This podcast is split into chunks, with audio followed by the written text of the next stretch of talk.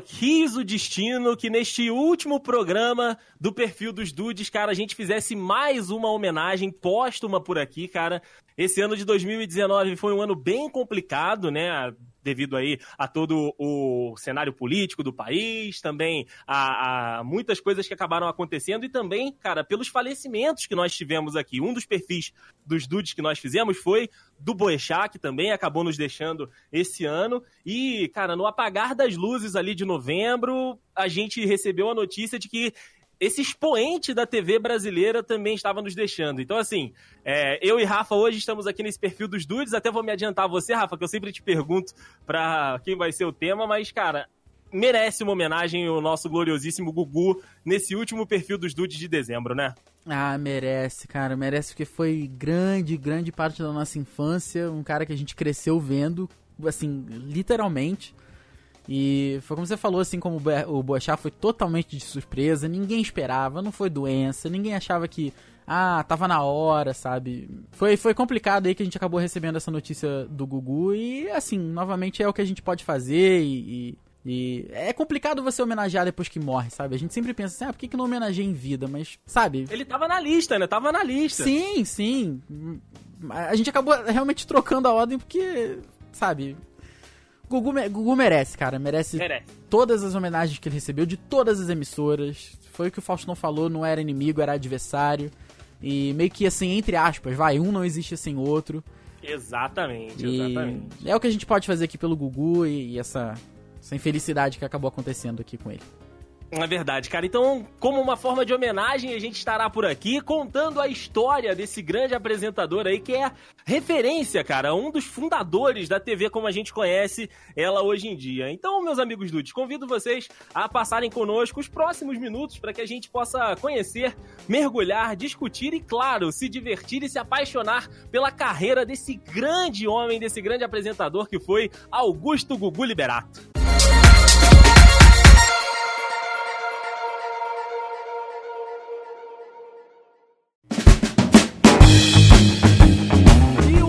Antônio Augusto Moraes Liberato, meu amigo Rafa. Ele nasceu no dia 10 de abril de 1959, lá em São Paulo.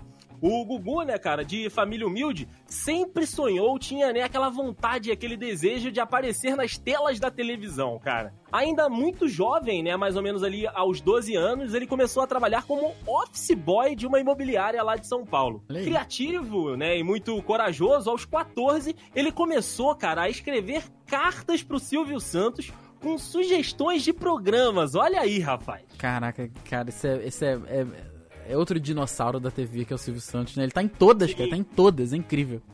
É muito louco, né, cara? Mas assim, a gente sabe que o acesso é difícil, né? Então essas cartas chegarem até o Silvio era praticamente impossível, né? Então, assim, ele ficou muito tempo sem receber respostas e foi tentando, cara. Teve diversas tentativas frustradas aí de, né, de contato, né, com, com o Silvio Santos. Então, sem resposta aí dessas cartas, ele se inscreveu para uma gincana do programa Silvio Santos em 1973. E aí, cara, né, nesses bastidores do programa, ele tentou entregar, né? Conseguiu entregar uma carta aí pro, pro futuro chefe que viu o seu Silvio passando ali na produção falou: Seu Silvio, seu Silvio, toma, toma aqui, ó, uma cartinha com as minhas ideias. Toma um negocinho aqui, por favor, dá, dá, dá uma lida aí pra mim. É, acabou que nesse, nessa própria gincana do programa Silvio Santos ele acabou não tendo retorno, né? E um pouco mais tarde ele voltou no, no grande programa Silvio Santos e entregou mais uma das inúmeras correspondências. E dessa vez é o que dizem, né? A, a oportunidade sempre aparece para quem batalha. Apareceu o tão esperado convite e o Google acabou sendo aí contratado para trabalhar como assistente de produção, já muito novo, né? Sim, o Gugu, Gugu muito dedicado, sempre mostrando, sempre muito profissional, né? E esse empenho todo fez com que ele subisse muito rápido, tanto que aos 19 anos, desse, ele já, já tava como produtor. Olha isso, saiu de assistente para produtor titular. É verdade. E aos 23 anos, pouco depois ali que ele estava como produtor, saiu o primeiro programa de sucesso na TV que se chamava Viva a Noite, foi lançado ali em 1982. A atração era naturalmente veiculada pelo SBT e a emissora aí que o Gugu é, virou o Gugu, sabe? Exato. Virou quem a gente conhece hoje.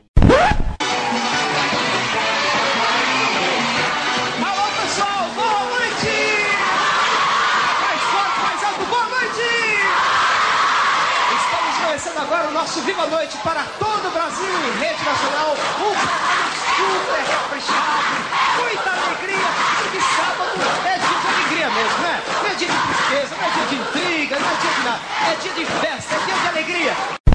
Cara, e nesse programa, né, no, no Viva a Noite, ele primeiro começava a dividir o palco ali com outros apresentadores, né? Fazia aquela apresentação compartilhada, mas ele acabou, cara, aqui comandando a atração sozinha depois de um tempo. E aí, a, a audiência da, do programa, né, do Viva a Noite, cara, começou a melhorar bastante nessa época, porque ele começou a fazer vários quadros, né, que depois começou a ser a espinha dorsal do que a gente conheceu de mais famoso do Gugu, que foi o Domingo Legal, né? E aí ele começou a mostrar toda a criatividade dele, né, cara? Porque assim, é, eram vários quadros, entre eles escolher o Rambo brasileiro. o Gugu realmente. O Gugu realmente. Vou te contar um negócio aqui. Ele não é brincava em serviço, cara. Na moral.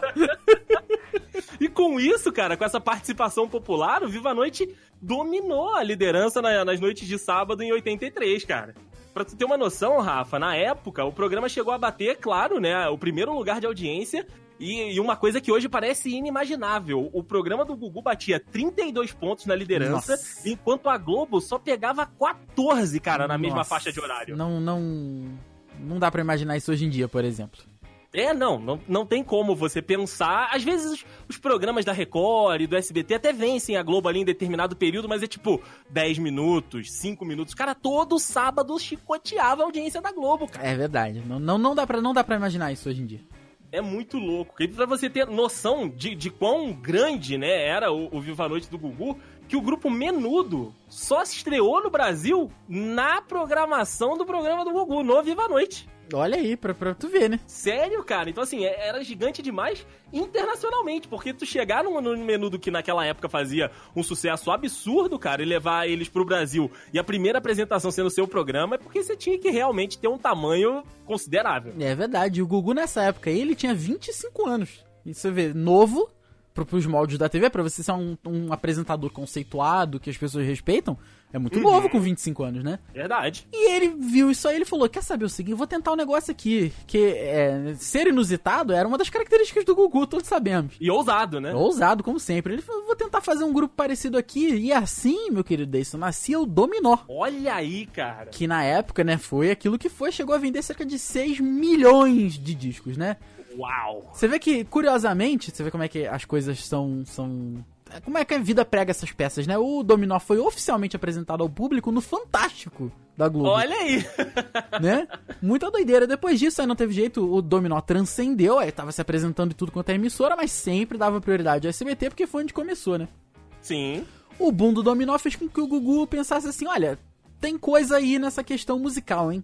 Acho dá, que dá, dá pra, eu, pra investir. Dá pra eu, pra eu passar mais um tempo nisso aí. Ele, o Gugu gostava muito de criança, ele tinha o foco no público infanto-juvenil. E a empreitada deu certo e rendeu hits famosíssimos aí, como o Pintinho Amarelinho, cara. Você vê que. Ah. É, é, parece bobeira, assim, mas no dia que foi anunciada a morte dele, eu, eu, Rafael, tava com essa música o dia inteiro na cabeça, cara. Eu, é marcante, é, é, é uma das, das, marcas do Gugu. Eu acordei pensando nisso e, e, tem, a, tem a cena clássica, que ele já tá um pouco mais velho, que é ele entrando, né, segurando, que ele, ele segurava às vezes o, o, aquele cartãozinho com as atrações do programa e o microfone na mesma, enquanto ele ia batendo palma, assim. Cara, e aquilo ficou na minha cabeça o dia inteiro. Aí acabou que no final, né, se confirmou a morte dele, infelizmente. Mas você vê como é que são as coisas, né? Vai, vai saber. E depois dessa empreitada, o Gugu também, junto com, como eu falei mais cedo, junto com, com o Dominó, ele meio que transcendeu, sabe? Ele começou a aparecer até em filme, filme da Xuxa, dos Trapalhões, da Angélica. É, cara. Então não tinha mais esse negócio de, ah, ele é do SBT, eu não vou chamar. Era o Gugu, sabe? É, você vê que doideira. Ele, o Gugu nunca foi, assim, por assim dizer, realmente um apresentador infantil. Mas ele teve muito sucesso, né? Assim como o Gugu, um sucesso inusitado, né? Nesse meio. E, obviamente, surfando nessa onda, que é uma coisa que o Gugu sabia fazer muito bem, era aproveitar a crista da onda ali ele acabou lançando aí diversos brinquedos com o seu próprio nome. A gente tava falando esses dias aí do, do Pogobol do Gugu, né? O, Pogobol do Gugu. Né? Cara. E também teve a Toca do Gugu, que também era muito famoso. Rapaz, foram muitos brinquedos aí. Vendeu o pintinho amarelinho, vendeu é, é, jogo de tabuleiro, vendeu o Pogobol. Cara, era muita coisa que o Gugu botava o nome dele. É verdade. E o que botasse o nome dele, assim, dava certo. Sim, sim, cara. Mas olha só, Rafa, você já parou pra pensar aquele exercício né, que a gente às vezes faz até no próprio Dudcast? Você já parou pra pensar no Gugu na Globo? Não consigo. Cara, é, é muito é muito surreal, mas quase aconteceu, cara. Hum, Caraca.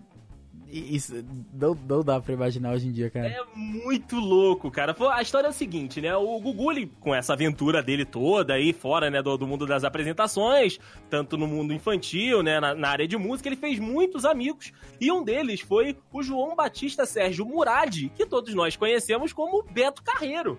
Grande Beto Carreiro. Esse foi brabo mesmo. Exato, cara. E o, o Beto, né, cara, foi quem ali começou, né, deu o pontapé inicial nas negociações para que o Gugu migrasse do SBT pra Globo. Olha aí, olha aí. Vê como agente duplo. Exato, exato. A parada era o seguinte, a Globo, né, perdendo mais uma vez nas tardes de domingo, dessa vez pro Silvio Santos, não tinha uma solução ali na, na programação pra competir com o Homem do Baú, cara. O Silvio Santos também batia na Globo. Era sábado e domingo apanhando, filho. É verdade, era difícil essa época aí pra Globo, hein? Tanto é que o futebol, né, e depois, ah, primeiro foi o Faustão que dominava o domingo, e aí depois o Faustão também começou a, a ter problema ali com o Silvio Santos. Tanto é que o futebol no domingo da Globo só foi pra programação do domingo pra poder tirar a audiência do Silvio Santos, cara. É verdade. E aí, né, como eu disse, nessa época a Globo sofria, né, pra competir com o Silvio Santos, e eles, eles queriam porque queriam o Gugu, cara. Então, o, o Beto Carreiro foi essa ponte, eles chegaram a conversar e o Gugu estrearia na nova emissora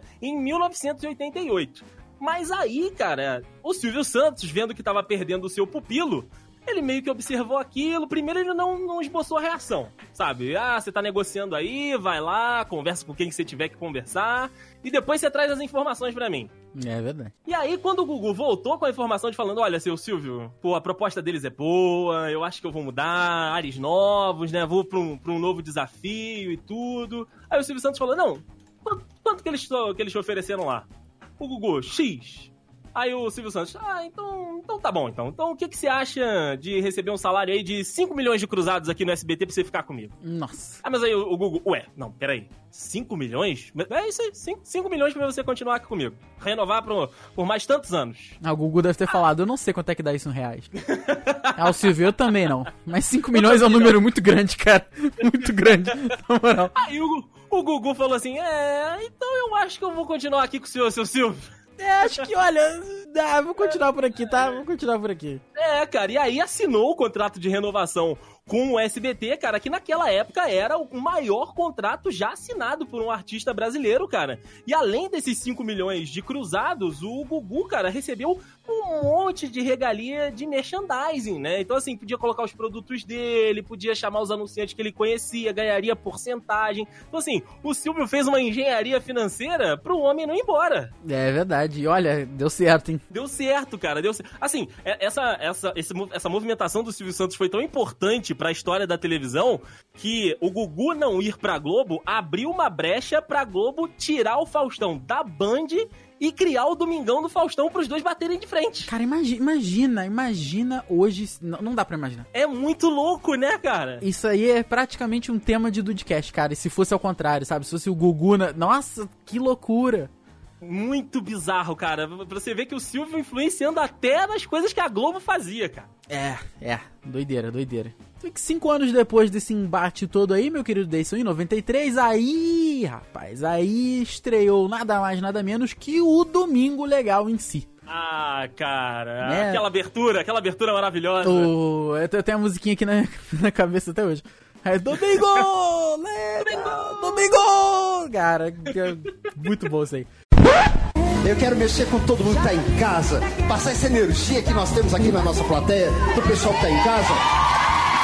Ó, ó, nós estamos começando agora, ao vivo, para todo o Brasil, o nosso Domingo!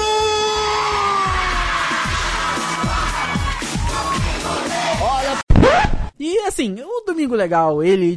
Pra, pra qualquer pessoa que nasceu ali, que vivenciou os anos 90, o Domingo Legal não precisa de apresentação, assim, mas. Sim. Eu, o, o Domingo Legal, ele era a síntese, né? A, a, a síntese de to, toda, toda a bagunça, toda a loucura que era a TV dos anos 90, né? Você vê, você tinha os quadros como a banheira do Gugu, Umba, umba, umba. Exatamente, que era um mando de gente, sempre mulheres, né, na maioria das vezes com pouca roupa, e homens, né, se esfregando as mulheres, porque elas não podiam pegar, tinha que pegar o, o- o sabonete dentro da, da banheira. Que maravilha. Isso no horário do almoço da família Isso brasileira. aí, exatamente. Além disso, tinha a prova da camiseta molhada, que, né, o, próprio nome já diz, era uma bagunça a TV, foi é uma várzea mesmo, assim, nessa época, né? E, assim, acho- é, sabe quem se apresentava direto no, no- no Domingo Legal? Era o El Chan, que na época tava Uh. estouradaço também. Sensacional. Alibaba. Nossa senhora. o Califa tá de olho. na tela. É, é, pau que nasce todo nunca assim direito. É, cara. É, também teve, cara, teve um, isso parece, isso parece um, um, um tweet de, um- de um- uma conta utópica, de alguma coisa que nunca aconteceu, que é o Jean-Claude Van Damme ficando de, de, de balduco com a Gretchen rebolando nele. Cara, isso é, isso Sensacional. é muito, isso são as paradas que só o Gugu poderia fazer, sabe? This is Brasil, como diria É, Diesel. cara, desses Brasil, desses Domingo Legal, assim. Porque não é possível. O, o Domingo Legal em si também era um programa muito sensacionalista. A gente sabe que tinha, tinha quadros bacanas, assim. Sabe, que era o Telegrama Legal, tinha o. De Volta Pra Sua De volta Terra, pra minha né? terra, exatamente. Tinha muita coisa que mexia ali com coisas que a gente gosta de ver que são histórias boas, né? Por outro lado também, tinha aí, né? Aquele, teve aquele destaque aí de horas pra morte dos Mamonas Assassinos, teve, né? É, as gravações dentro do presídio do Carandiru, que até hoje ninguém sabe como é que eles conseguiram isso aí. Bizarro, bizarro. Lá pra 2001 teve, aí acho que foi o grande, o grande momento baixo aí do Gugu, vamos botar assim, do Domingo Legal em si, que foi a entrevista com os falsos integrantes do, do PCC, né, que na época era muito... Verdade. Na época foi um... Nossa, como é que o Gugu conseguiu? Depois acabou descobrindo que era realmente falso e... Eles, eles ameaçaram o da Atena, né? É verdade, cara. trouxa aí, tá falando muito, tipo, esse da Atene e tal, e não vai ficar assim não. Eles têm família, eles têm netos, têm filho, e é o seguinte, vai ser só bala mesmo na cabeça. Aqui não tá de brincadeira não, certo? E nós vamos, só isso aí que eu tenho que falar. É da Atena, esse Godoy, Hildo- esse vice-prefeito aí, o Bicudo, todo mundo aí. Todo mundo tá na lista. Esse é o PCC. E, e você vê, isso é, era muito polêmico até pro Domingo Legal, que tinha um quadro chamado Banheira do Gugu, sabe? Desafio da prova da camiseta molhada. Exatamente. Então eu acho que no final das contas, o Domingo Legal é um programa, é um ícone, no, na- na- sabe? É, é uma coisa simbólica na TV brasileira. Teve seus momentos ruins, também teve muitos momentos bons, mas é inegável a importância histórica, né? Exatamente, cara. É inegável o quão é, é, o Domingo Legal, a- o próprio Domingão do Faustão, eles são a base, né? Junto com o programa Silvio Santos e com o Fantástico, né? Que são grandes programas aí do domingo. Eles são a base da TV, cara. Porque se você for olhar os programas do domingo, sejam eles, né, de esportes ou então de entretenimento, são todos dentro dessa linha, cara, que vinham dos programas dos anos, no... dos anos 80, e os anos 90 foi essa loucura. Agora a gente tá pegando os memes da internet. Mas continua a mesma fórmula, só mudou os atores, né? E, e o que faz ali os atores acabarem atuando. É Mas a fórmula foram esses caras que aperfeiçoaram. É verdade, com certeza. E aí, Rafa, veio uma daqueles movimentos, né? Que, como a gente falou aqui, tá dentro daquele. da- da- daquele episódio que a gente faz do. Se fosse ao contrário, né? Depois de 30 anos no SBT, cara, quando a gente pensava, ah, o Gugu vai se aposentar no, no, no Esse- SBT. Esse FGTS do Gugu, rapaz. Puta que linda. Vai apresentar o programa Silvio Santos. O Silvio vai aposentar e o, Sil- o Gugu é que vai pegar esse bastão aí de maior da, do SBT. Ele acabou indo pra Record, cara. Isso é muita doideira. Isso, é- isso é muita doideira. E, e- e, assim, é claro que foi né, um movimento, o, o contrato do Gugu tava terminando, ele tava insatisfeito ali com o tempo, né, do, do- do Domingo Legal e tudo, com a liberdade e tal. E aí a Record, que tava querendo incrementar a programação, ofereceu mais uma vez um caminhão de dinheiro, e dessa vez o Silvio acabou não se intrometendo na negociação, tanto é que na época especulava-se que o Gugu tinha um salário de 3 milhões de reais, filho. Nossa senhora. Muito dinheiro, muito dinheiro. E aí, assim surgia o programa do Gugu. É, você imagina qual, é, qual não é a capacidade de um apresentador desse tamanho de, de trazer anunciantes e dinheiro pra uma, pra uma empresa a Com ponto de valer a pena você pagar 3 milhões de reais pra uma pessoa. Sim, É, o cara sim, tem que ser cara. muito grande, cara, pra, pra trazer um dinheiro. É verdade, cara. Mas ele tinha um contrato longo, né, com, com a Record, tava previsto para durar até 2017, né, então até dois anos atrás. Mas ele acabou, o contrato fixo, né, do Gugu acabou sendo rescindido quatro anos antes. Mas ele ainda continuou na Record e ele acabou acabou, começou a, a, a, passou a ser um apresentador esporádico de programas de temporada, né? De reality shows. Ele tava apresentando o Power Couple, apresentou também o Canta Comigo, né? Que foi o último trabalho dele como apresentador antes, né, do, do acidente. Então, a, ele não era mais funcionário da, da Record, mas ele era contratado para programas de temporada, o que, claro, dava muita, dava muita curiosidade para você saber como, como é que o Gugu, que tinha, né, todo aquele trejeito, todo aquele jeito com a plateia, vai lidar ali com um programa com um formato diferente, né? Então, é isso verdade. também fazia valer. E aí, como eu disse no início do programa, né, cara, no final do mês de novembro, a gente recebeu essa notícia, né, de que aos 60 anos de idade ele veio a, a falecer, ele sofreu um grave acidente doméstico, né, lá nos Estados Unidos, em Orlando, onde ele tinha casa. O Gugu gostava, né, de, de passar temporadas lá nos Estados Unidos, porque ele gostava de ser, entre aspas, uma pessoa comum, de poder dirigir na rua, de poder ir ao mercado. Então ele tinha essa liberdade lá nos Estados Unidos. Porque, claro, aqui no Brasil não, ele, ele não tinha essa, essa possibilidade, porque, claro, ele é o Gugu, né, cara?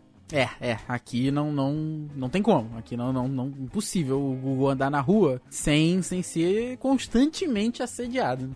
Sim, sim, com certeza. Cara, ele acabou caindo, né, de uma altura de 4 metros enquanto ele estava mexendo no ar-condicionado, né, lá da casa. Pelo que eu ouvi, é, as casas nos Estados Unidos têm aquele, aquele forro, né, aquele sótão, e aí o ar-condicionado estava com algum problema e a parte, né, onde o, o Gugu tava, onde ele foi ver o ar-condicionado, era de gesso, então era gesso e madeira, né, e ele acabou pisando numa parte que era só de gesso e acabou caindo e vindo a falecer. Ele foi prontamente socorrido, né, cara, encaminhado pro hospital lá nos Estados Unidos, mas acabou não resistindo aí a um grave ferimento na cabeça, né, na têmpora, e ele acabou vindo a ter morte encefálica e acabou, né, falecendo. A família atendeu o pedido do Gugu, doou os órgãos dele, não doou aqui pro Brasil, né, acabou doando para o sistema americano de órgãos, mas é, vale a, a intenção e você vê que o cara, mesmo depois, né, de ter cumprido o dever dele aqui na Terra, continuou ajudando o próximo. É, ele estava empenhado em ajudar, seja aqui, seja, né, depois, depois de, da, da vida em si, o Gugu era realmente. Com todos os pesares que a gente falou aqui, né? O Gugu era um cara especial, né? Um cara que nasceu para esse trabalho, que desempenhou 95% das vezes muito bem. Sim, com certeza, cara. Então, assim, nesse último programa do The Dudes, na programação de 2019 esse programa aqui em homenagem a esse grande homem, a esse maravilhoso apresentador e essa pessoa incrível que foi o Gugu, cara, que nos divertiu, que nos alegrou, que nos fez passar vergonha alheia em frente à TV, mas que marcou o nome dele na história da televisão e deste país, cara, porque o Brasil com certeza tá na história do Gugu e o Gugu tá na história do Brasil, Rafa. Com certeza, Deison. Fica aqui realmente um abraço pro Gugu, mesmo que. Né, um abraço pra família do Gugu, força que a gente sabe que não é fácil. E que no próximo mês a gente possa estar de volta já em 2020, fazendo uma homenagem, porém, a alguém em vida, né? Que a gente fica. Com certeza. Né, fica sempre aí na expectativa de poder. Tá, o perfil dos Dudes é isso, é uma celebração. E a gente fica feliz aí, apesar das circunstâncias, de poder fazer essa pequena homenagem, de fazer esse, esse pequeno ponto, esse pequeno grão de areia na história do Google. A gente fica muito feliz aqui, então, Deison, um beijo para você, pros dudes também. E é isso aí. Gugu, é obrigado, tá? Obrigado. Obrigado, Gugu. Feliz ano novo pros dudes e, claro, em 2020 você fique ligadinho aqui no The Dudes, porque a gente continua com você aí no feed. Tem programa até o fim do ano, já tá mais do que certo. A nossa programação continua por aqui. Feliz ano novo, dudes. Até mês que vem. Tchau. Até.